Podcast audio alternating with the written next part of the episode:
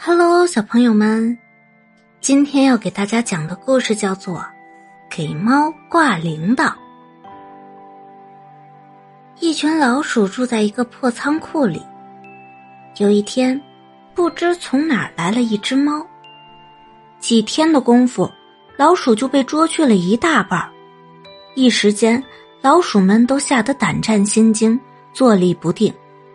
不知道自己哪一天就会变成猫的美餐了。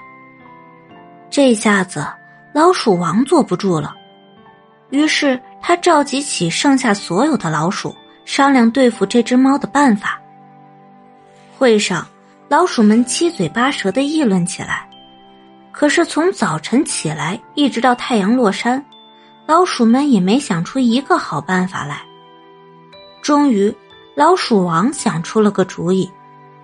他捻着胡子，高声说：“如果在猫的脖子上挂个铃铛，只要它一走动，铃铛就会响，我们在很远的地方就能听到，那样不就能及时逃走了吗？”“对呀，真是个好主意，还是大王聪明啊！”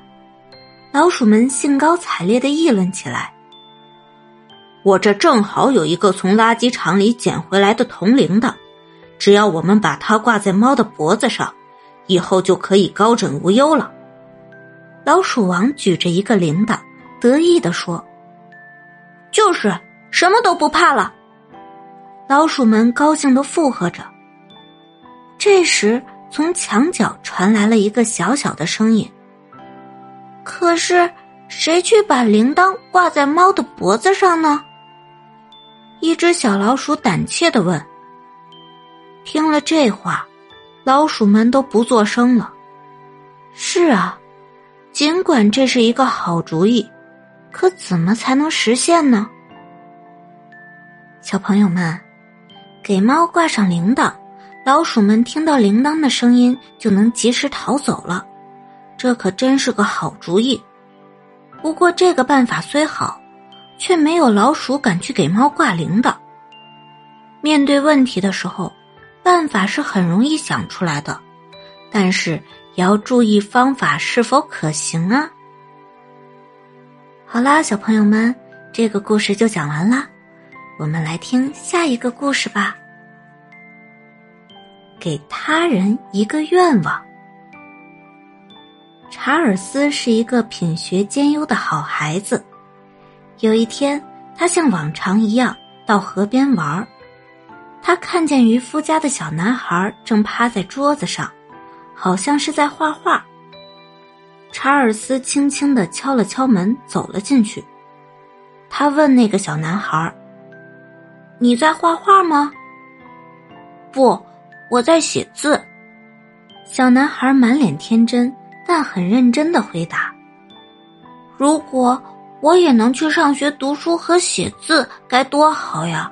那样的话。”我一定是世界上最快乐的人，可是爸爸没有钱送我去学校。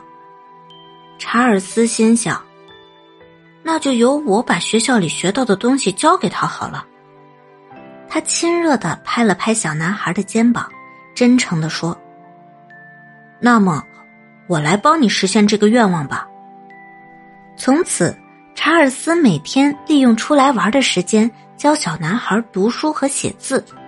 小男孩变得比过去更加快乐和幸福了，查尔斯也觉得无比的快乐和欣慰。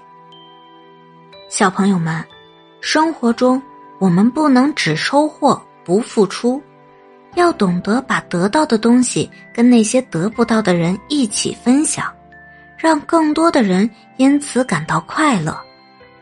查尔斯正是这么做的。他和小男孩共同分享了学到的知识，给小男孩带去了更多的快乐。好啦，今天的故事就讲到这里啦，我们早点睡吧，晚安，小宝贝。